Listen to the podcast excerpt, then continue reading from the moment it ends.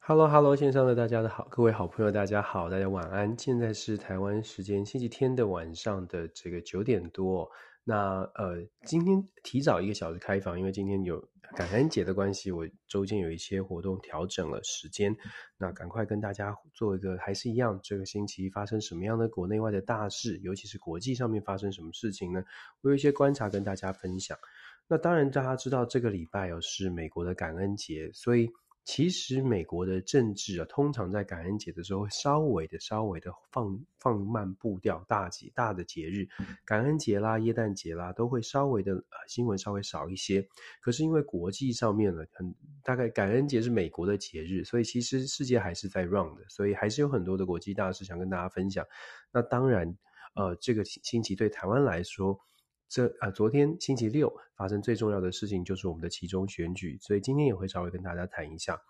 我今天呃谈提到了几个题目，我跟大家分享。第一个题目呢，我先从美国的感恩节开始谈吧。为什么谈感恩节呢？感恩节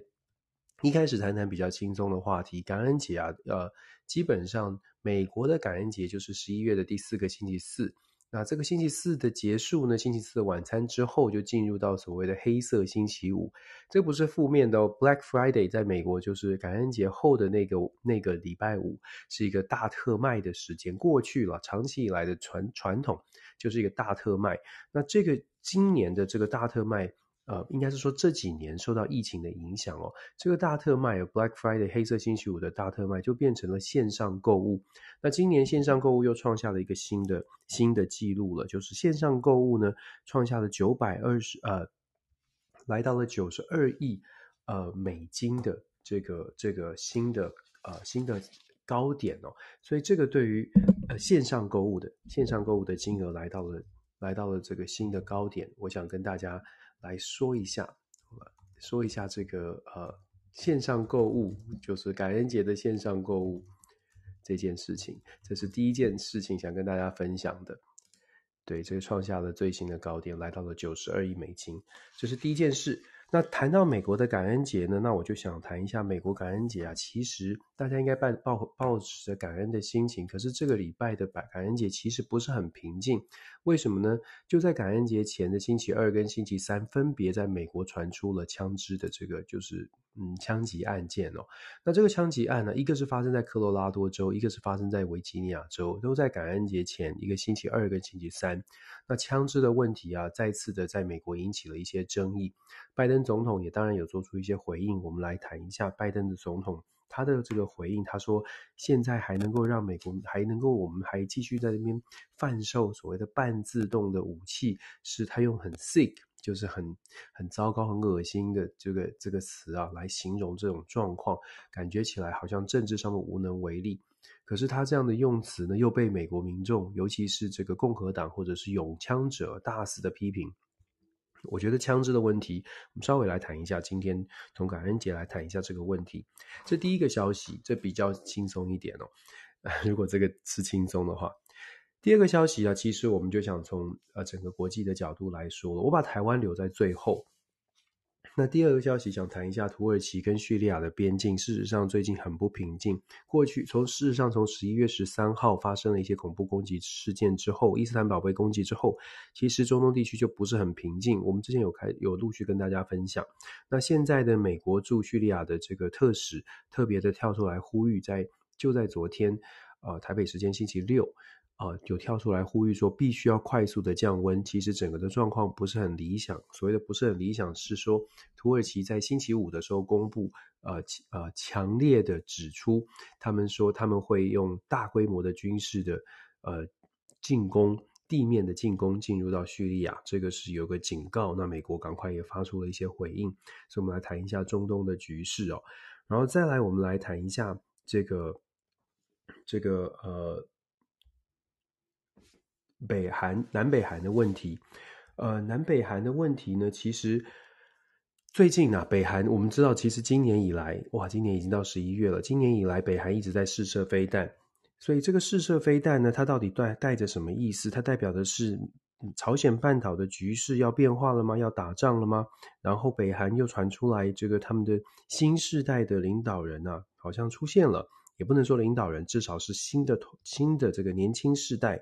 金家的第三第三代好像出啊第四代出现了，它代表的是什么意思？然后呃南北韩的局势，我其实想要继续带到韩国最近他在跟日本的合作啦，还有整个武器的输出都会跟大家稍微谈一下。再者，我们再来呢，我们来谈一下这个俄罗斯的部分哦。乌俄战争啊，事实上现在也出现了一些变化。乌俄战争最近打得其实蛮凶，大家关注可能少一些，但是俄呃乌呃俄罗斯对于乌克兰的这个飞弹进攻，其实是越来越。越来越严重哦，越来越越来越这个夸张哦。那这个夸张的攻击啊，它是不是代表着和平要出现了，或者是是不是代表着停战有可能会出现？我觉得这一点呢，很值得大家一起来想一下哦。因为呃，继续这样打下去，真的会大，真的会让乌克兰投降吗？真的会改变状况吗？所以乌俄的状况呢，我们也来谈一下。然后最后，当然我们就来谈一下台湾的选举喽。台湾的选举啊，到底是不是抗中保台失效，还是说抗这个抗中保台没有失效，只是这个各种的理由？那我们就都来谈一下乌俄战争，我也会谈一下美国的美国的援助哦，美国援助拜登总统又有新的一个援助的计划。好啦，很快的，就是大概谈这五条。第一个是。啊，美国的感恩节，第二个是土耳其的状况，中东的局势，第三个是朝鲜半岛的北韩的情况，再来呢，回到乌俄的战争以及美国的援助，最后我们来谈台湾的选举。美国的感恩节，我刚刚说到了九十二亿美金线上购物。这件事情呢，这是创下了历史的新高点。那当然，其实大家也不用太意外哦，因为现在大概电子商务是一个呃很很方便的、很流行的。你想想看，在家购物，然后商品就送到你家，你甚至不用自己去买，要搬东西。买电视、买大型家电，他就送到你家，然后线上按几个按钮，付钱就是了。然后呢，百分之呃新的数据，我刚刚说了百分之呃，除了九十二亿的这个单日新高的这个消费额，线上的新高消费额之外呢，还有一个数字也很值得大家关注的是，百分之七十八的美国人使用的是分期付款。那这个为什么值得注意啊？这个是也是一个新的高的记录哦，百分之七十八用线上的这个分期付款来。来购买这些呃特价商品，或者是购买这来做这个消费。事实上，它反映出来的是美国民众啊，在面对高物价，就是通膨的情况之下，事实上经济上也是有压力的。七十八 percent 的民众，他是用分期的方式来做这个消费。呃，我。我我不知道大家怎么看待这个数字，这个这个高比例，大家用分期付款。有些人觉得说，反正我们都会付嘛，没有关系。可是这是从我们亚洲的角度，我大部分的朋友呢，在亚洲可能比较觉得分期付款，我们就是按月支付。可是我们，可是在美国或在其他很多国家，或许他的这个消费的方式，或者是他的这个对于。分期付款要按月支付，会不会完全的这个守守这个消费的信用？我觉得其实呢，呃，可能每个国家是有差异的。所以我们看到百分之七十八是用分期付款来支付这些采买的这些商品啊，其实它反映出来的是某种程度的一种隐忧哦。当然，我不是说美国一定会经济上遇到什么样的什么样的萧条，或者是。崩盘，可是我觉得目前看起来，整个的经济的状况并不是这么这么的理想，至少好像还是有一个我们形容过，好像有一个乌云还是在前面哦。因为世界的局势，因为整个的经济还是有点限缩卡卡的，所以其实我觉得从美国的感恩节我们看到的一个状况，呃，消费的状况，整个国际全球金融的状况，有的朋友会说国际金融嘛，为什么只谈美国呢？我们要。可能要从这个比较现实的角度，美国它目前仍然是全世界消费最大国，就是 retail 零售产业最大的市场还是在美国，美国的消费力还是最强的。这也是为什么全球的经济很大一部分会受到这种大市场、大的消费消费国家的影响。如果美国在消费力衰退，或者是美国的经济受到了重创，事实上全球它都会有大震动。所以我说，呃，从呃这个礼拜一开始的时候，先谈一下感恩节看到的这种经济负经济的状况，那当然了，有这个消，虽然是经济感觉起来这个好像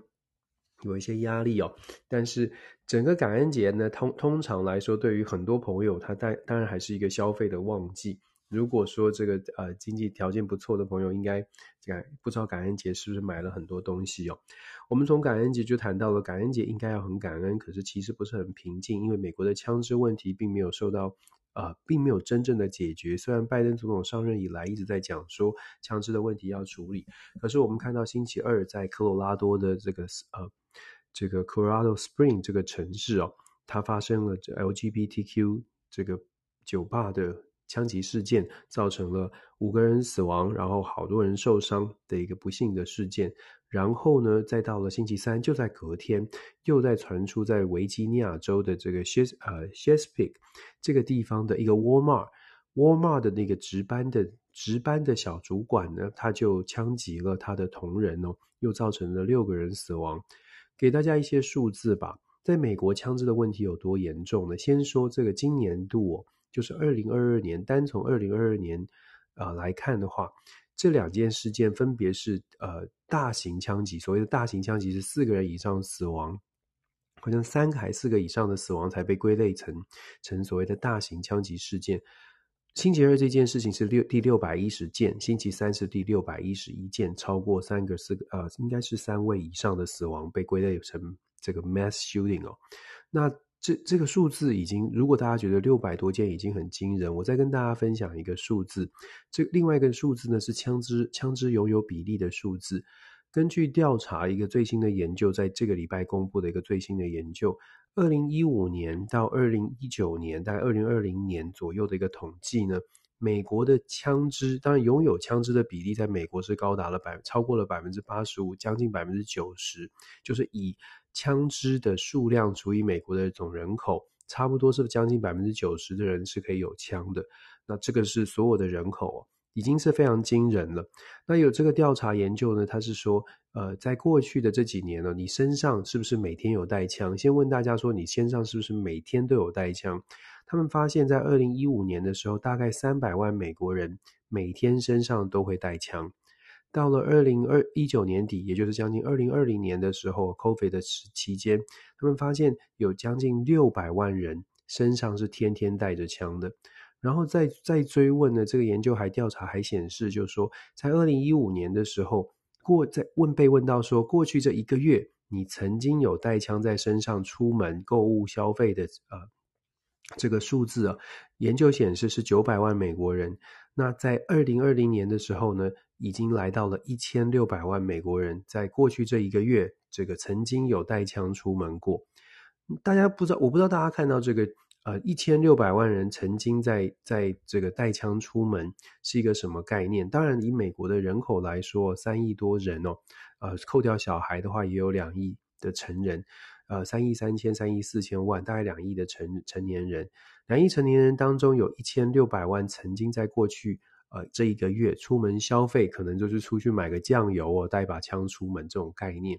呃，我不知道大家的感受是不是是是，觉得是很多吗？还是很少？那是特例。但是这个数字确实是一来一样的，是一个历史的新高。这个数字其实也告诉我们，就是在美国，它确实有可能你出门的时候就遇到。呃，他可能在他的口袋里，他在哪里，他就有一把枪。所以，这个美国的枪支是呃，枪支的这个枪击案呢，你要大幅的减少，恐怕是在枪支管制整个数量啦，还有大家这个拥枪的比例跟这个条件，都可能要做大幅的修改才行。可是要修改这些事情呢，他你我们也知道，民主国家。它有个好处，就是大家都可以表达意见。可它也有一个坏处，就是你要慢慢等到大家的意见能够协调、能够磨合，它是需要非常多的时间的。拜登总统在感恩节呢，就发出了一个声明，他认为说，美国仍然可以购买到半自动枪支，然后让大家可以拥有这种这种嗯。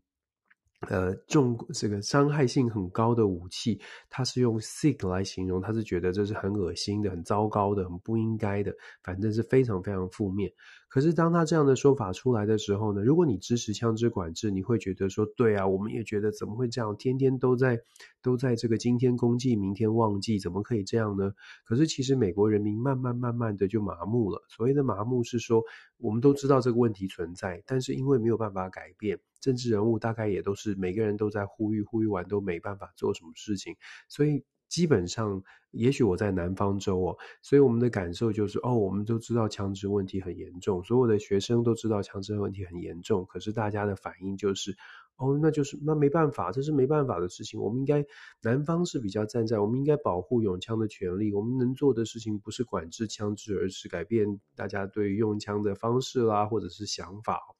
尤其是我啊，刚刚好刚好最近请学生在做这个期末的报告，请他们报告说这次期中选举他们去比较这个呃共和党、民主党，他们看到在他们的选区当中候选人的这些广这竞选的广告，很多的共和党的候选人真的就是大拉拉的拿着枪在对天射击，说说我们一定要捍卫我们拥有枪支的这个自由哦，这是宪法的保障，因为第二修正案强调这个部分。总而言之啊，拜登的说法呢，又引起了共和党的批判。那也就是从这个角度来说，我们要看到美国的枪支管制相关的法令修改得更严格，它真的是难度很高。也许在某一些城市、某一些州可以比较顺利的在地方的法条上面做修改，可是要在整个政府的层级，要把枪支变得非常难取得。我想难度的很，难度是很高的，而且比较有趣的事情，也不能说有趣，也是比较无奈的。当枪支的呃，美国的枪击案呢，这是有呃研究的。当美国枪击案像这样的枪击案发生的时候，枪支的销售销售的数量呢就会增加。大家会说，诶，怎么会这样呢？因为啊，在枪击案发生之后，很多人心态上面，尤其是支持有枪的，或者是担心自己没有枪会受伤害的人，他的直接的反应是啊，政治人物这个时候又要开始做一些紧绷的动作了，可能之后买枪就不容易了，可能买子弹就不容易了，所以呢，就会出每次枪击案出现之后，就会发就会出现一种销售热潮，就是赶快去抢枪，赶快去抢子弹，这个是每这个屡见不鲜的事情，只要有枪击案，枪支就。反而是逆势，这个销售就逆势上扬，子弹就逆势逆势逆逆势的缺货，所以这个真的是不同的文化。就对于对当年我刚刚来的时候，我也觉得很匪夷所思。就是觉得说枪击案发生，大家应该赶快的这个做出一些动作啊，或者是大家赶快就是不要买枪，远离枪支。不是的，这恰恰相反，我觉得说，哎，有这种枪击案很可怕，我必须要有一个枪来自保，因为大家都有枪。跟大家刚刚分析的分分享的数据，有一千六百万人曾经在他过去这一个月出门消费出门的时候。身上是带着枪的，也就是说你看不到很多人他带着枪，你可能看不到，但是真的到处都有枪支哦。这个对的，对于不同文化的朋友来说，也许是一个比较大的冲击。跟大家分享在美国的这个状况，就感恩节啊，要能够真的很感恩、很平静是不容易。确实，在美国有很多的问题哦。美国讲完了，先啊、讲到这个这边国内的部分哦。那当然，在感恩节之后，其实还有不少的这个挑战是发生在美国的国会。那我们就继续来说一下美国的美国的国会啊、接下来来说美国的，等一下会分享美国国会在援助上面出现了什么状况。第二条消息我说了，在土耳其，土耳其跟叙利亚的边境啊，最近非常的不平静。十一月十三号的时候呢，在叙利亚。呃，以叙利亚为基地的库德族的反抗组织，当然，所谓的反抗组织是从土耳其的角度看，它是一个反抗组织哦。土耳其一直认为这个库库德族是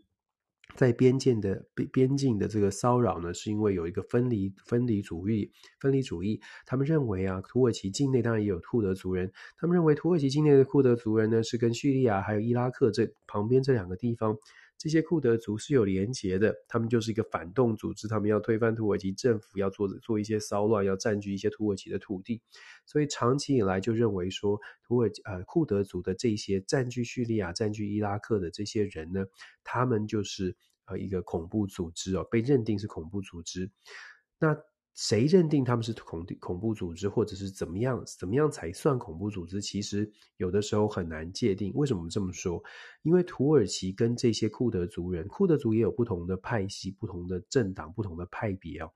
库土耳其认为所有的库德族基本上在叙利亚、在伊拉克边境的这些库德族人，通通都是反土耳其，都是反抗组织。或许对库尔库德族很多人他是对于土耳其是不满的，可是库德族人、呃、也有也有分派系，像就像我刚刚说的，从美国的角度来说，库德族当中的一支也是土耳其最。让土耳其最头痛的这个叫做库德族的工人党 （Worker Party），英文的简称是 PKK。PKK 的手段当然是比较激进哦。他们在叙利亚的北部伊拉克这个地方是他们的最大的本营。PKK 呢是土耳其跟美国都认为是激进的这个恐怖组织。可是库德族的另外一支叫做 YPG，YPG 叫做人民保护党，就是 People's Protection Party。这一支库德族的这个派系呢，被美国认为它不是恐怖组织，主要的原因呢，它到底是不是，其实见仁见智。但是主要的原因是因为美国是靠着这一支 People's Protection Party 在攻击 ISIS，就是这一支这个库德族人呢，在打击 ISIS 的这个任务上面，帮助美国在中东减少了很多问题。美国也给他们很多的军事援助跟人道这跟这个训练哦，所以这就出现了比较。分歧的部分，所谓的分歧是土耳其跟美国的分歧。土耳其很这个希望可以扫荡库德族人，一一劳永逸的把这些事，把这些库德族人都打击，都都彻底的打击，让他们不要有。不要有这个再有这个纷扰哦，所以土耳其一直以来都跟叙利亚、跟土耳呃叙利亚、伊拉克这个边境，在土耳其边境的这些库德族人一直有一直一直有军事的冲突。那叙利亚呢，因为受到俄罗斯的保护也好，或者支持也罢，基本上有俄罗斯在撑腰，所以土耳其其实也不一一直长期长期以来是一直不敢进攻进入到这个叙利亚的境内去去把。库德族人抓到，所以在二零一八年的时候，土耳其跟俄罗斯其实签订了一个叫做索契协议。索契曾经举办过冬奥，就是说这个是俄罗斯的一个城市，曾经举曾经签订一个索契协议，在二零一八年的时候，这个协议当中就规定了，在土耳其跟叙利亚之间呢，他们有一个军事的缓冲区。土耳其知道库德族人在这边，但是不要进到叙利亚。这个由俄罗斯这个这这一个方面呢，来保障这些库德族不会任意的去攻击土耳其。所以索契协议基本上它是一个和平的协议，它就设定了好，那我们就停火，我们就不要。俄罗斯来 hold 住这些叙利亚境内的土耳其库德族人，那土耳其呢也自己很自治，反正基本上保留一个缓冲区，不要有太太激烈的冲突发生。可是我们也都知道，因为乌俄战争发爆发，其实俄罗斯也自顾不暇，没有那么多的时间来继续的遵守索契协议当中，比如说维持叙利亚北部这些动动态。继续的监监视，或者是继续的维持住这个和平稳定。那当然，库德族人呢就开始做出一些动作，尤其是最近哦，十一月十三号，我刚刚说的，土耳其啊，叙在叙利亚的库德族人呢就攻击了伊斯坦堡，这个空袭啊造成了人员的伤亡。那土耳其当然就非常的不爽哦，他觉得说俄罗斯没有办法坚持坚持这个协助这个呃按照索契协议的协定。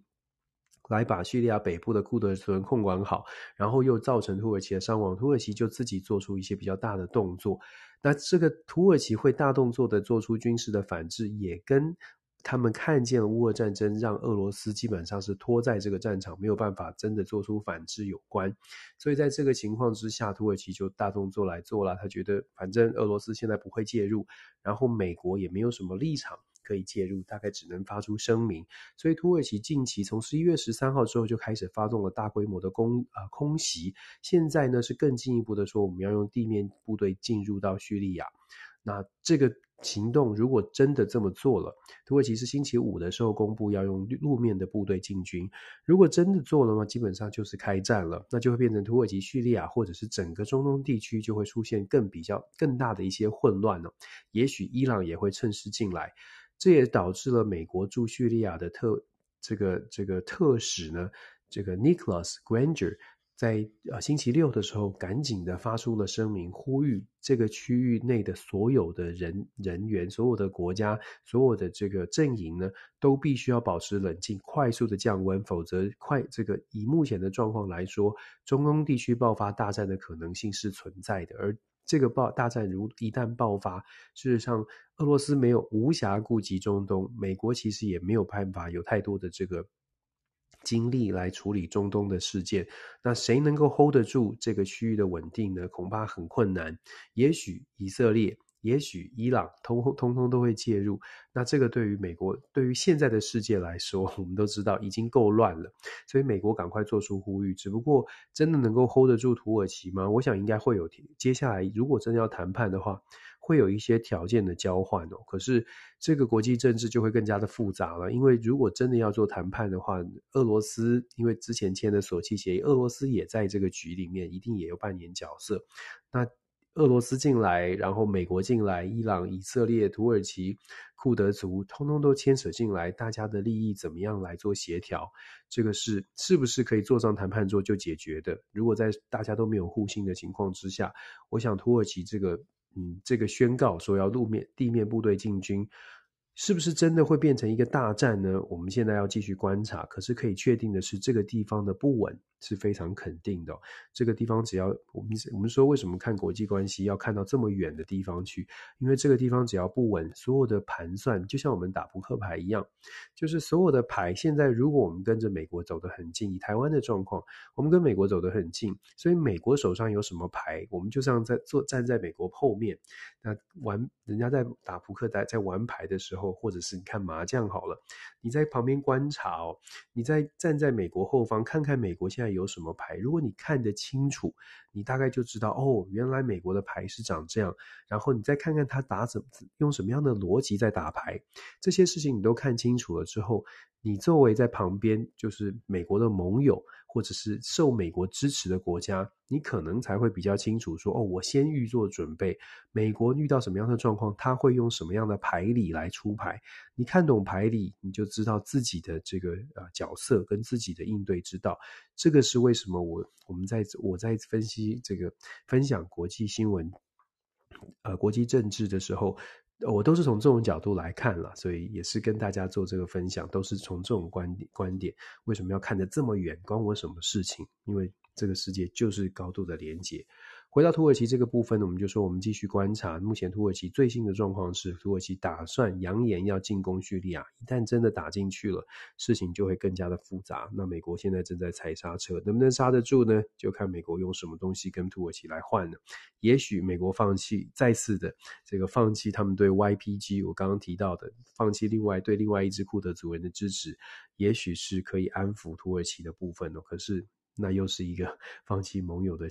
放弃盟友的做法，是不是？是不是会让这个库德族人反抗呢？反感呢？如果 YPG 不帮忙土耳其，不帮忙美国继续追踪这个 ISIS，会不会又间接的导致 ISIS 又死灰复燃，又成功了呢？想想看呢，这些联动的关系，你就会觉得哇，国际政治真的很有趣哈。好，土耳其这个中东的局势啊，我们稍微这样打讲讲到这个礼拜的一些发展，那我们接下来。接下来跟大家分享的是北韩的问题哦，在我们身边周边的这个韩国啊，其实韩国呢，呃，今年以来北韩的这个飞弹试射真的是射不完。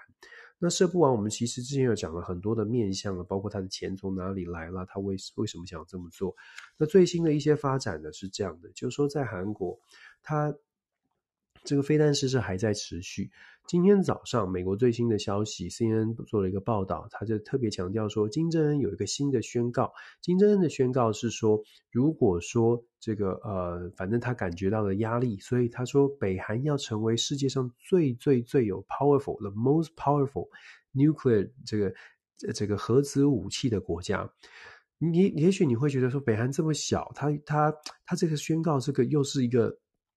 喊口号式的宣告，不可能的啦！北韩这么小，它不会变成多么多么强大。可是你再想想看，就是有核子武器这件事情本身就已经是很危险的了。那通常有核子武器的国家，我们大概都不会这么这么的紧张，是因为这些国家大概还有其他的这个其他的因素可以可以作为踩刹车。譬如说，美国有核武，但是大家觉得，哎，应该不会轻易的动用。俄罗斯有核武。嗯，有点担心。现在对俄罗斯有点担心。那因为有点担心的原因，就是因为它并不是一个我们想象当中的民主国家。也许普丁这个狂人他做了什么动作，换句话说，不稳定是不是来自于这个有没有核武，而是来自于现在这个核武的按钮在什么样的人手上，他想得到的是什么，我们到底能不能很清楚的掌握？当你不知道他会他想得到什么，或者是你担心他会玉石俱焚的时候，你就会觉得，哎，那核子武器使用的可能性就增高了。想想看哦。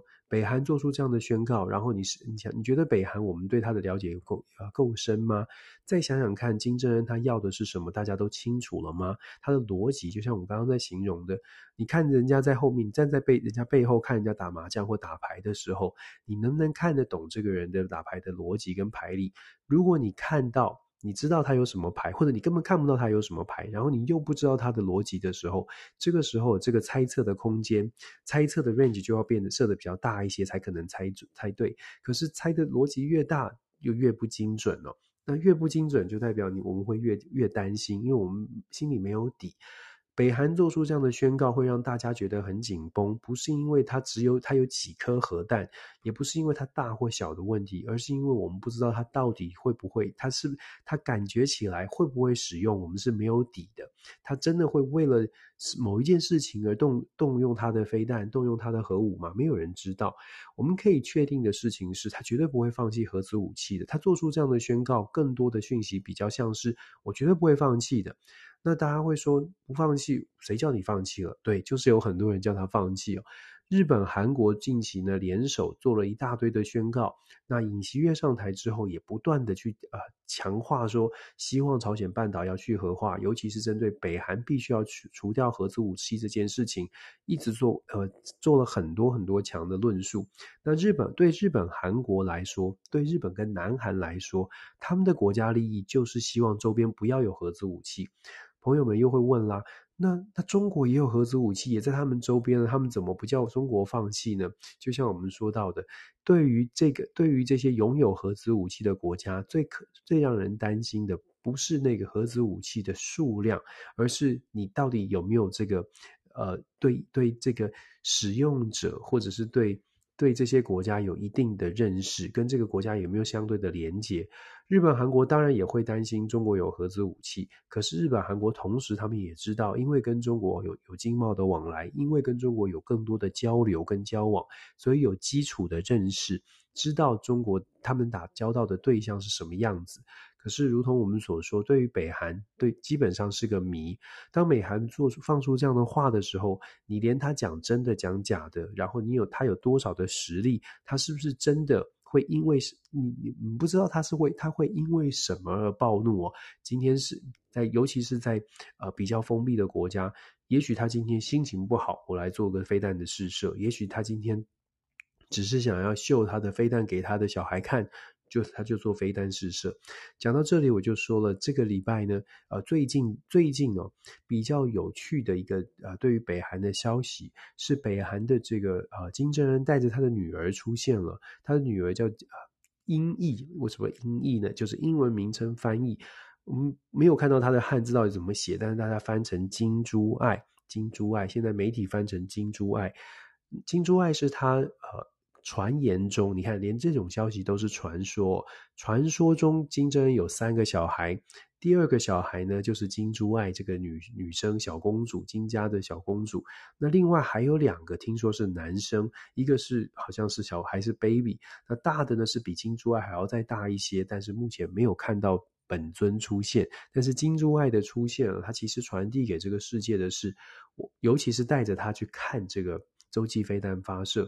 外界就在揣测说，给大家看到说，新的一代的金家的金家有后，新的一代的这些金家人呢，看着北韩的军事武器穷兵黩武，事实上传递给国内国外的讯号，对国外是啊告告诉大家说，诶，我们金家不会放弃核子武器，因为金氏政权要延续，而且有人继续会延续。那对国内呢，我们必须要去了解的是，对于金家对于。金这个北对于北韩，它的掌控，它并不仅仅只是政治上的高压，它事实上也是一种透过造神的方式，让大家觉得金金家的金家的所有的领导人都是伟大的，都是了不起的，都是跟大家不一样的。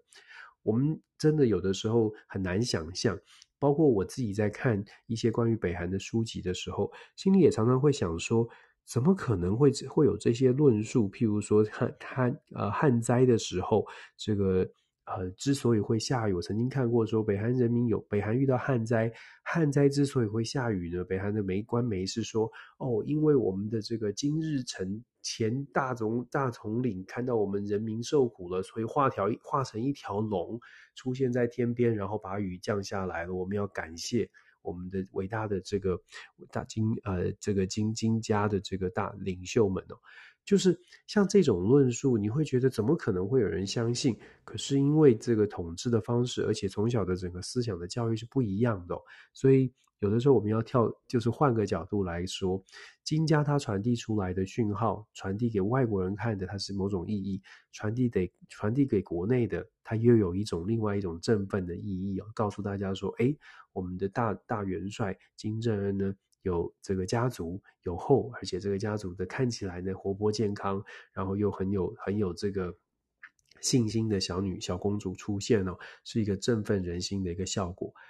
北韩传递出这种讯号，那韩国呢？韩国就像我们说的，韩国跟日本近期军事合作挺多的，而且他们的论述都是朝鲜半岛要去核化。可是，如同我们所说，这个难度是非常高，因为对金正恩来说，没有核子武器，基本上就就是就是没有了生命的命脉，所以要让北韩自己把这个核子武器去掉是不太可能发生的。那如果压力太大，如果逼迫的力量更紧的话，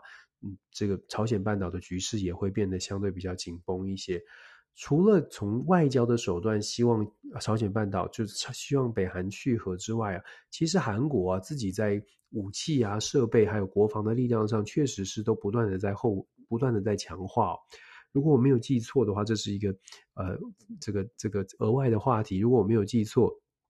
韩国的偶像团体 BTS，这其中的这个成员好像准备要入伍服役了。之前有呃沸沸扬扬呃很很多的讨论，关于 BTS 是不是防啊叫叫防防弹少年团吧？这个 BTS 是不是要因为为国争光哦？他们这个发把韩国文化软实力发展到海外，所以因此可以得到不用当兵的这个待遇。目前看起来呢，他们还是去当兵了。当兵这件事情啊，对这个基本上是展现呃国 可能是保家卫国，我觉得蛮重要的，蛮重要。这也是台湾可以去思考的问题。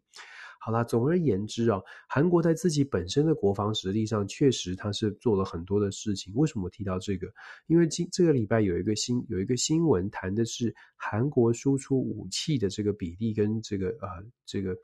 呃速度。呃，在最近这两三年是大幅的提升了。最近这几年了，有一个统计呢，是在二零一二年到二零一六年的时候，这几年哦，基本上在呃，在韩国站在韩国的国防工业输出到全世界的这个军火市场的比例市占率大概不到百分之一，或者是将近百分之一。二零一六年之前。可是，在二零一六年到二零二一年这五年之间，韩国的市占率是大幅的上升。大家会说，市占率上升，那是上升多少呢？根据统计呢，韩国的军事武器，包括了出啊出售的这些啊弹药啦、坦克啦，大家如果记得的话，乌克兰呃乌克兰旁边的波兰就跟韩国买了不少的战车哦。这个出售的武器呢，从市占率从百分之一上升到百分之二点八。二零二一年的时候上升到百分之二点八。他们出售武器，二零二一年这一年，韩国在这个武器的出口上面呢，这个获利七十亿美金。整个数字来说并不算太大，就是以整个军火工业来说，并不是太大。但是值得注意的是，这个市占率旁从百分之一上升到百分之二点八，这个所这个是在全球前二十五名的武器出口国当中，速度就是市占率的变化速度最最大的一个国家哦，而且他们在出口的这个排名上面也大幅的跃升哦，从过去的可能是十几名、二十名，一下子跃升到了前前前半段的十十名之内哦。所以韩国的军，而且未来可以想象的是，呃，大概还会在不断的往上往上攀升。对于韩国来说，国防工业呢，是因为他们自己面对北韩的这个威胁，所以他们自己有在不断的强化。那不只是他们强化他们自己的国防准备，也把国防准备更加的升华升级到了另外一个层次，也就是国防工业除了自我防卫之外，还能够获利哦。我有的时候常常在想说，在台湾很多的政策，我们在思考的时候，也许要多看看周边的国家到底怎么做，不管是日本的自卫队也好，或者是韩国的国防国防准备，以及韩国的国防的这个工业，他们怎么发展的。都是一步一脚印，扎扎实实。韩国的国防工业，我们之前跟大家分析过，韩国国防工业从一九七零年代开始发展，走到现在，也走了，真的是很辛苦的，将近五十年走成这样哦。台湾当然也要做类似，台湾如果要做类似的事情。可能要先思考的不是很空虚的说我们要做出什么样的事情，而是我们怎么扎扎实实的去想一下全整个国家的配套。这也是我们一直在说的，台湾不能总永远都是这个呃想要很快速的达到结果，怎么样能够扎实的？我相信所有的朋友大概都能够了解，不管是在各行各业，如果你没有扎实的基本功，你没有想要。老老实实的、脚踏实地，一步一步、一步一步的往上走。你希望可以看到，哎，一下子就能够超英赶美，一下子要能够看到，哎，我也要像韩国这样，我也要造出什么样的飞机、大炮、船舰。那那我们不是长他人志气、灭自己威风，而是你自己心里是有数的。我有多少准备，我能做多少事。那我们自己知道，我们准备不足的时候，其实真的。多多努力是比较重要的。我觉得看完看韩国最近这几年的发展，大家真的应该思考一下。那当然呢，这个礼拜韩国还有很多的消息，我们就不一一来说。只不过我们可以说，韩国啊，这这最近这一连串，尤其是 G 团体回来之后，韩国又签跟沙乌地阿拉伯签了三百亿美金的 deal，谈的是能源政策。韩国又跟 Elon Musk，也就是特斯拉的总总裁，去做了一个视讯会议，让 Elon Musk 公开承公开表示韩国。是一个可投资的这个优先的投投资的对象，要投资要合作发展的是电车用这个电动车跟车用的电池，这些都是可以说是未来新新世代的可能呃蓬勃发展的产业。从国家发展的角度来说，这些韩国现在做的这些会议啦、政策啦。我真的觉得大家看了之后可以想一想，我们自己的国家是不是在这些上面有没有做这种五年、十年的，甚至更长远为国家来想的一些规划？如果没有的话，那也许我们就是嗯，可以多多去思考，多多告诉旁边的朋友，诶，我们要要不要想一下整个长期的规划，而不是想说，哎呀，明天。这个政治人物答应我们，明天给我们加了三千块钱，或者是明天，呃，就是下一个月开始发放什么钱哦？这些都这些事情当然很好，马上拿在口袋里面多好。但是国家的国家的长远的发展，我想这是台湾要要思考的。这不是政党问题，这是。这是国家共同面对的面对的问题啊，因为整个国际政治啊是很竞争的，尤其是我们说不是没有不再是一超多强体系之后，国际上面的政竞争呢，所有的小所有的大国小国都一样，大家能抓多少是多少，这个是我们一直都在分享的。好了，说完韩国的一些状况哦，我们来谈一谈乌俄战争。乌俄战争啊，这个最新的发展，我们说，其实一一直以来我们都这样说，就是战争呢，它很残酷，它最残酷的不见得是在战场上，最残酷的是国际政治的现实。所谓的国际政治现实，就是，呃，时间打久了，战争打久了，从二月二十四号打到现在，真的是超过九个月的时间，现在是十一月二十二十七了，超过九个月之后。国际新闻的版面没了，但是战火的这个炮火的洗礼，对于乌克兰民众来说，最近其实空袭非常多。呃，如果我们去，如果我们去找，如果你打乌克兰俄罗斯战争。美国的呃，国外的媒体其实都有持续的更新，但那个更新版面，事实上从过去的每天的头条，一开始的时候每天的头条，天天都在谈乌俄战争，到现在变成一个比较小的版面，你自己得点进去看，看了之后才知道，哦，原来今天又遭受到攻击，空空袭，乌克兰空袭造成了多少的伤亡，多少的损失，你会觉得，嗯，这个版面真的变小了，那大家的重视程度也变低，那国际的援助呢，其实还是有。但是你会发现，国际的援助也开始出现了某部分开始出现了一些线索跟很多的条件。我们说乌俄战争本身现在现在的情情况是，俄罗斯当然还是当然也受到了经济这个制裁的影响，导致俄罗斯啊，事实上打这场仗也打得很辛苦。这个礼拜的最新消息，就这两天最新的消息是，俄罗斯的普丁呢去见了这些伤亡伤亡将士的呃妈妈们。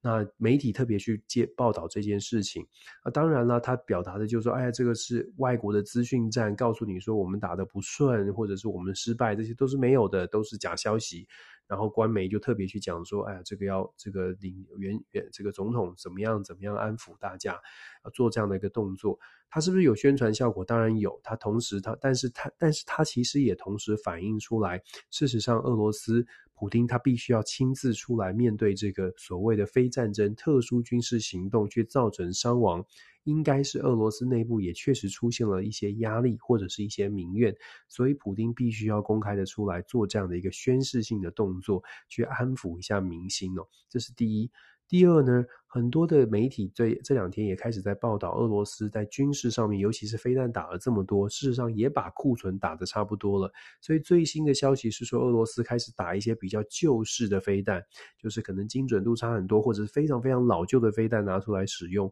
或者是说，甚至有最新的新闻、最新的情报是说，俄罗斯有一些核子弹、核子弹，就是这个核子武器。那他们把弹头拆下来，换成普通的弹头，也在发射。这代表的是俄罗斯确实、确确实实也缺、也开始缺少了飞弹了，飞弹也开始不足了。那能够继续打多久呢？呃，从这种角度，从情报的角度来说，他们他们认为有一些分析就说啊，大概大概俄罗斯也也在武器库存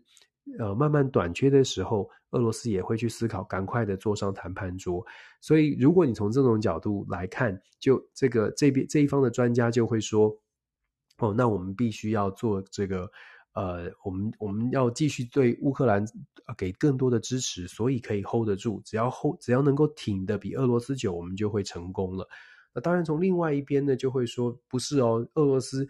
做这样的动作，代表他们不惜一切代价都会继续打下去。所以，如果我们要我们要他们两国乌俄两国要坐上谈判桌，赶快的恢复和平，我们可能要拉下刹车，要要乌克兰认知一下现在的国际现实，思考一下有什么样的事情是可以妥协的。也就是说，对乌克兰的支持现在出现了两种的立场：无条件的继续继续支持，然后让乌克兰能够撑得比俄罗斯久，所以可以赢，或者是。觉得俄罗斯吃了秤砣铁了心，就算全国家很穷很穷，也会打到底，也会无限延长。那么他，那他这一方的想法呢，就会说：那我们要对乌克兰给一点限制，赶快的让全球的金融可以这个这个看到比较这个乌云可以赶快的掀开，不再受到战争的威胁，不再不再受到战争的影响。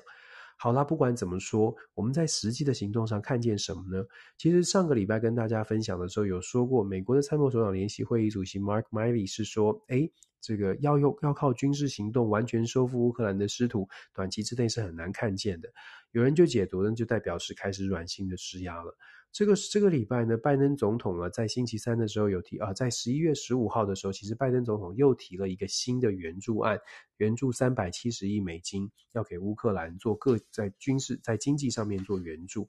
那这个三百七十亿美金呢，其实你仔细去看里面这个呃这些这些条文呢，你就会觉得。嗯，有一点，有一点有趣。为什么我会说有一点有趣？我举个例子来说，像他的这个提提案里面呢，就有一百四十五亿是所谓的人道援助。这个人道人道援助有各种各种可能，包括了帮助乌克兰重建基础建设啦等等。可是也有人就共和党就会质疑，呃，在野阵营嘛，很多人或者是媒体就有人质疑了。当然，这肯定不是支持拜登的啦。他们就质疑说，那这一百四十五亿的人道援助是什么意思？就是它可以用来给乌克兰政府，我们给他一百，我们援助一百四十五亿给乌克兰，让乌克兰政府去买买，或者是要要乌克兰政府去找这些建商来盖盖桥铺路，或者是重修什么核电厂，重重修发电厂。那有没有有没有什么但书？也就是说，我给乌克兰一百，我说要给一百一十一百四十五亿给乌克兰来做这些基础建设的重建，但是会不会是要求乌克兰这个呃呃雇佣美国的公司来做重建呢？或者是买美国的商品呢？然后呢，有九这个呃。有一些的经费也很有趣，譬如说七十一亿的美七十一亿的援助是用在所谓的疫苗上面哦。那疫苗呢？七十一亿。那现在以以现在的状况，他当然不可能就是疫苗不可能叫给了乌克兰七十一亿，然后乌克兰去买俄罗斯的史普尼克疫苗，肯定也是买一些其他西方国家的。那非常有可能就是买美国的疫苗。换句话说，有一些人就在质疑说，那拜登总统设的这些经济的援助，说是援助给乌克兰，其实也是在。也是把这个钱又重新的挪回了美国的产业，有没有有没有一些问题的存在？共和党啊，现在打算，因为他们在国会选赢了，所以共和党的国会，尤其是众议院，现在就准备提案要做个调查，就把美国给乌克兰的所有援助。要求美国政府、国务院或者是国防部，你给的这些援助，包括你刚刚我们刚刚提到的这些细项，你都要告诉我们，要完整的报告，你怎么到底钱去了乌克兰之后怎么用这些流向，甚至是军事设备，几百亿的军援军援到了乌克兰之后，到底它到了什么样的武什什么武器到了什么样的部队之手，你要给我们一个报告哦。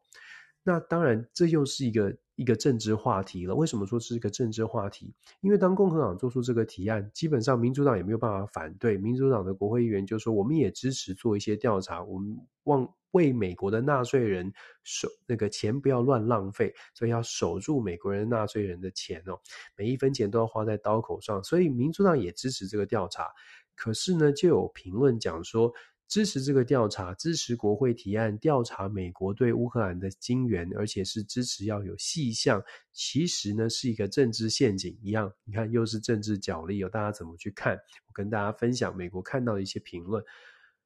他们认为说，诶，如果说做这个调查，为什么是个政治陷阱呢？因为其实在战争战乱发生的时间呢。今天我有一百挺机枪送到了乌克兰的手上，乌克兰的那个野战单位不可能开一个收据给你，跟你说我收到一百挺机枪，查收经查核，我们这是很难做到的，而且有一些可能已经打掉了。我要形容的是说，这个查核呢，它最后的结果很有可能是是不让大家满意的，只要有这种调查报告不让大家满意。那就要看说这个政治政治圈里面哦，在华盛顿 DC 的政治圈里面，大家有没有这个互信？共和党既然提案要做调查，他们提出来的这个想法，他们做会做出调查，交出完整报告的调查，是不是真的只是想说，哎，我们知道一个大概，好啦，那你就是一百万给这个地方，一百万给这个地方，大概就好？还是说他们要看到，如果有一些线上听众朋友，有一些是学会计或者学财务的，你就会发现有趣在这里了。如果共和党的提案，他们的想法是说，我就是要你一笔一笔的报报销，实报实销，哇，那乌克兰肯定是拿不到的，而且呢，基本上也做不到这件事情。只要是做不到，只要是这个报告不让人家满意，那。当然就有政治可以操作的地方，也就是说，共和党会说：“你看，这里面有有弊案，或者是你看，我们就说了，我们的纳税人钱已经是砸在水里，因为乌克兰本身就是一个不知道如何运用资源的国家。我们要再次强调，在乌俄战争开打之前。”乌克兰在整个美国的政坛的评价，并不是非常非常的正向。这个不是我们支不支持泽伦斯基或支不支持乌克兰的问题，而是乌克兰本身有很多内部的腐化的问题，呃，贪污等等的这些状况是存在的，这是事实。这些存在的事实，只是因为乌俄战争让大家稍微的不去看待它。但是现在共和党提了这个要打算要提出的这个案子呢？为什么会有人说这是一个政治陷阱，或者是至少它会变成很多后续的政治纷争的来源？就是因为要去追查，其实很难很难追查到水落石出。就算是没有人有任何的恶意，或者是没有人有任何的这个想要贪污啊，从中中饱私囊，光是要有一个完整的报告，让所有人满意，说，诶，这笔钱用在哪里？这笔钱给了这个这把枪给了谁？那是非常困难的，大家用想的就知道那是非常困难的。所以，我们从这个角，从这这边来看，你就知道，现在对于乌克兰呢，真的怎么样来支持乌克兰？其实出现了各种各种的不同的声音，这个声音。这么多的杂音，其实说穿了，反映出来的就是现在对于乌克兰是不是完全无条件的支持，其实已经打了一些折扣哦。我还是要强调，我们不是说，哎，我好像就是放弃了，或者是哎，怎么那么现实？并非如此，而是国际政治它不会是只是完全只有理想的这一面，它有很务实的层次。如果在美国，我们出现最支持乌克兰的美国，开始出现了不同的声音，这个这样的一个影响，事实上它是会有，它是有扩散效应的。我还是会觉得说，美国或者是西方民主国家、欧洲国家，都还是会继续表达对乌克兰的支持，只是支持的方式还有支持的力道，会不会像战争一开始、战争前期一样这么的强劲？我觉得这是我们值得观察的部分哦。这也是为什么我们会说，时间拖得更长，打的不是战场上的强度强弱，而是打的是背后的支持的力道，到底能不能够。能不能够持续哦？这个内力是不是能够别别人的真气是不是能愿是不是愿意继续灌到乌克兰身上？这才是关键。好了，乌俄在乌俄的这个情况讲完，我们很快的来到了这个台湾的选举。其实台湾的选举呢，呃，几个观察的点吧，就是当然台湾，我相信在台在台湾的朋友大概都一直这一段时间以来都都在看选举。那我不知道大家的感受如何。当然，今年的选举特别特别的负面，就基本上是一个讨喜对上讨厌的一个选举哦。就是你你你你你能想象得到的都是比较负面的讨论，你比较难想到什么怎么是关于政策的辩论，也大概没有看到什么样的这个状况。那我们遇到的情况是，诶，有朋友给给我留言，对这个上海的状况，我们待会稍微说一下。台湾的状况是这样，就是说台湾的选举呢，国际到底怎么看？我们看到了国际新闻，有有一些呃外外国的主流媒体有做台湾的一个选举的大概的简单的分析哦。那基本上你可以看到很明显，大家谈的都是台湾的选举传递出什么样的讯号，尤其是在整个亚洲的政治稳定上，两岸的关系是不是有什么样的这个呃有什么样的呃引导啊，或者是有什么样的影响？基本上的结论，从外国媒体目前我看到的分析，基本上都是说，诶，这一次的选举当中，抗中保台这样的一个这样的一个这个论述，并没有造成太大的影响。那很多的解读都是说，啊，这是因为这是一场地方选举，所以抗中保台的这个效果并不是很强，因为大家比较关注地方的意见。那也有人是说呢，这个抗中保台并没有，呃，有一些媒体是说，呃，执政党并没有主打抗中保台，所以甚至是认为说，执政党因为没有主打抗中保台，所以在选举当中并没有把这个，并没有造成这个，呃，并没有为自己在这个议题上面得到太多的分数。我不知道大家在台湾是如何看待的，但我不会，我我我个人会觉得，外国媒体看到的。呃，我看到的面相哦，也许并不是这么的全面。我自己是抱持，我自己是觉得，嗯，蛮有趣的这些分析都看一看。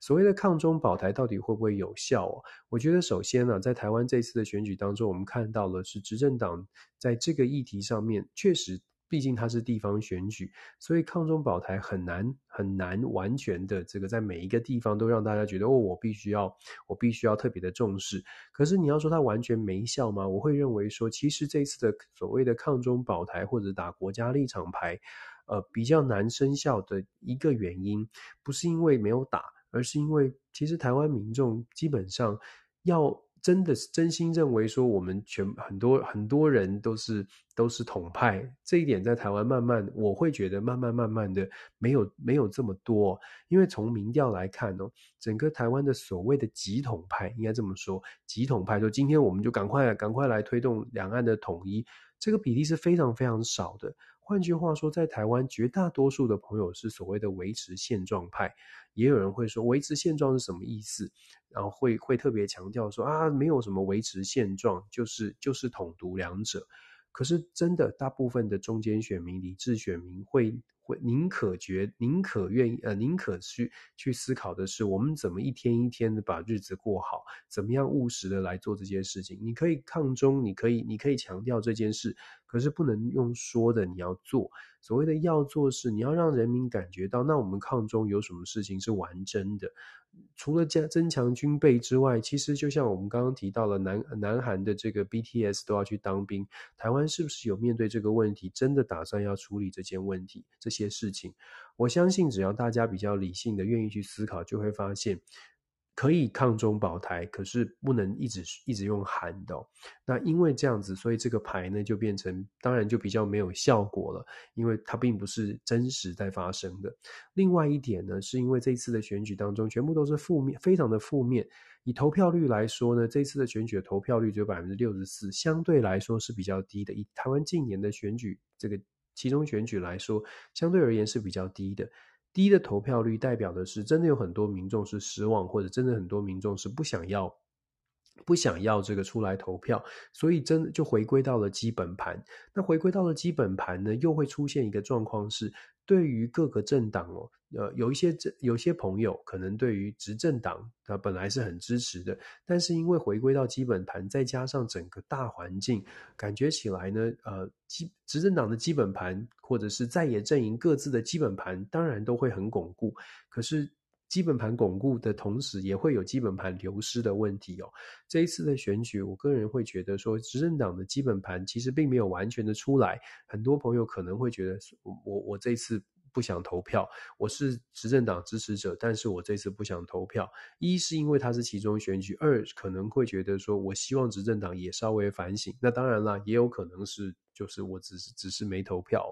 那当然。以选举的结果来说，执政党的执政的民进党呢，这一次选的并不理想，这是毫无疑问的。也许有一些朋友会会看到分析，就说：“哎，这次选的并没有很差。”我想，当然有有特别的支持，当然会觉得呃自己的自己支持的阵营可以啦，可以接受，没有很差。同样的，也会有支持这个在野阵营的，觉得觉得是大胜，这很棒啊！这个对对对于在野阵营啊，一定是恢复了信心，所以很棒。其实呢，可能也要。更冷静的想一想，这次的支持在野阵营都像就像台湾的历来选举一样，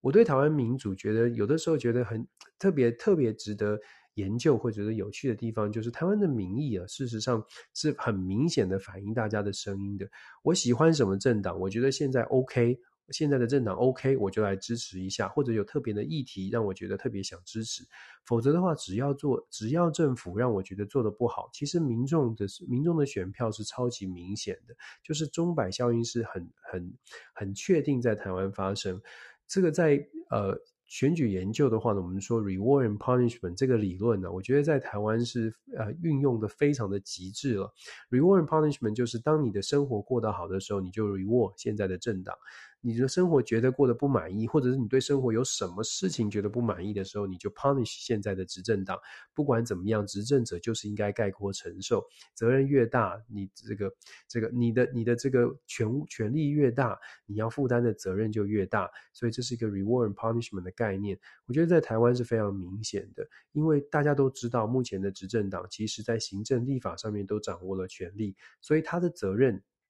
就被赋予，就被就被视为是更重要的。就是说，如果有任何的事情没有做好，事实上执政党他就必须要负担负啊，就必须要负起责任。台湾的民众啊，也许平常不会天天都在讨论政治，可是你可以你可以看到，在选举当中表现出来的态度是：如果你做不好，我就会反转。而且越来越明显的是，政党的分际，就是我一定是蓝，我一定是绿，我一定是我一定是这个这个什么样的政党。未来呢，可能这个线会越来越弱。然后有些朋友甚至媒体也有问过我，就是说投呃抗中保台这个牌呢，在二零二四年会不会生效，还会不会有效？如果这次其中选举没有出现太强的效应的话，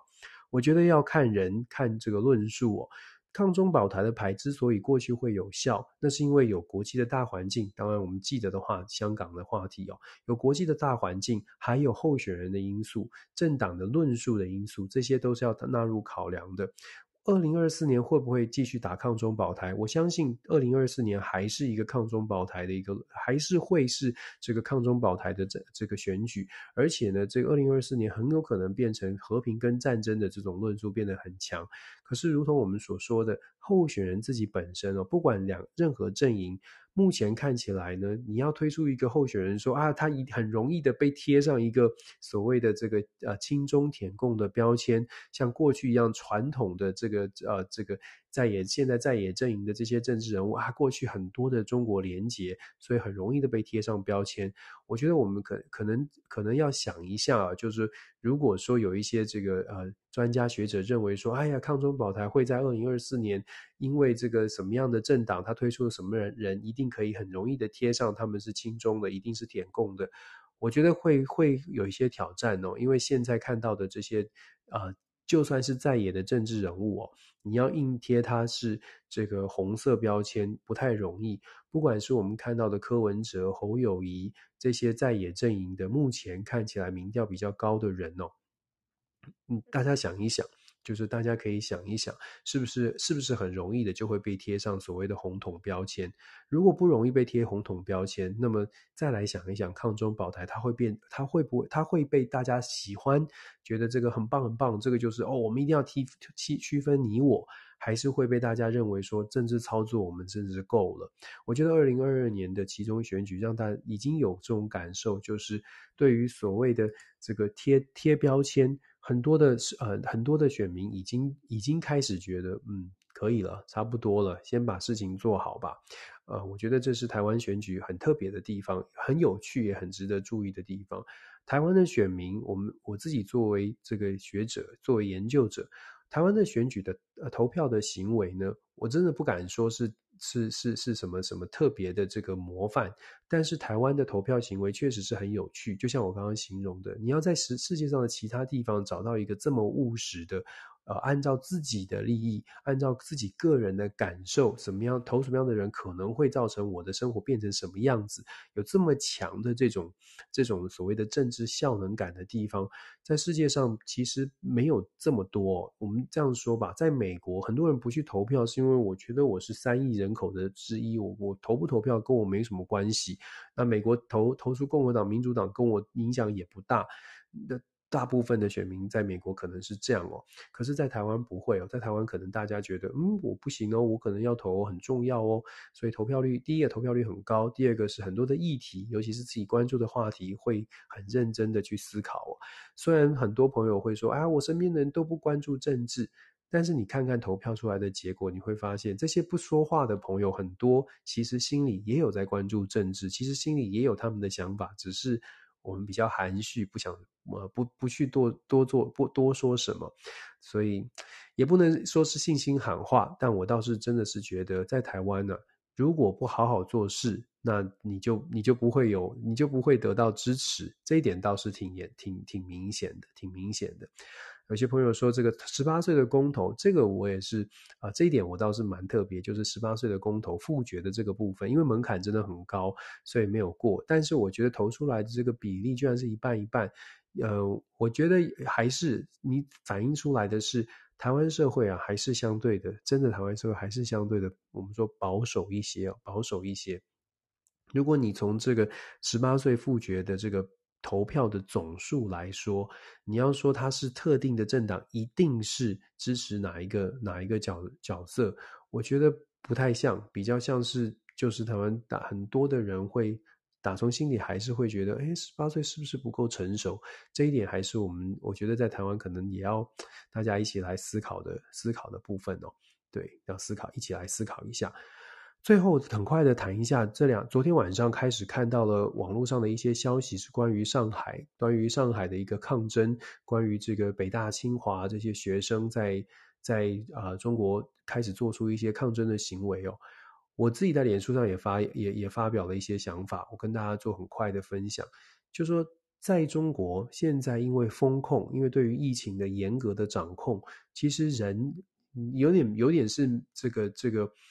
呃，跟跟人本来就是希望可以活有有社会的运社会的活动，人是没有办法关这么久的。这种高度的风控，事实上确实造成蛮大的压力。这种压力呢，在现在看起来，年轻世代，尤其是学生，甚至是精英的学生，开始出现了大。非常明显的不满，我们当然还要继续关注它，它这个比例到底有多高。但是值得观察的是，我们我看目前看到的消息，像是北大啦、清华啦这些非常知名的学府，代表的这些年轻年轻的年轻世代的这些中国的大学生，他们不是他们不是无知，而且他们也不是没有任何的这个思考，所以就上街头跟着大家随便乱吵乱闹，而是真心的觉得，哎，现在的现在他们感觉到的社会氛围跟现在他们所期待的国家好像有点不太一样，呃，所以我觉得在中国目前出现的这些呃抗抗争的行行动，我觉得非常值得后续的观察，呃，有几个点吧，第一个是政府怎么反应。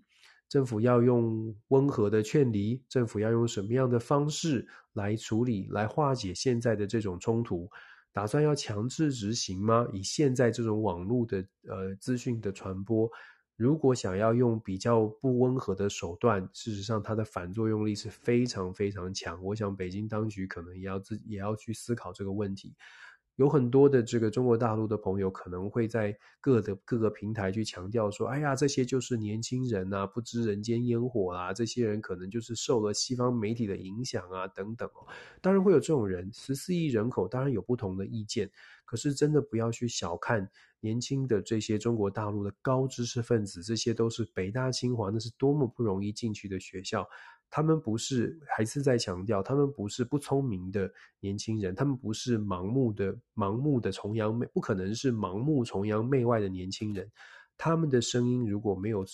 获得舒缓，他们的声音如果没有人去正视，也许可以短期的压制，但是这个压制只是把它从台面上压到台面下。你要让他完全的就是满意现在的一切，就把这些所有的生活的不满都吞下去。能吞多久？就像水坝的水，你要疏流，你要你要用这个舒缓的方式，还是你把它堵住？堵住能够堵多久？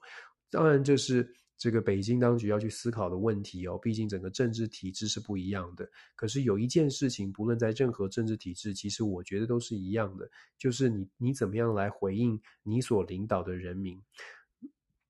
这个。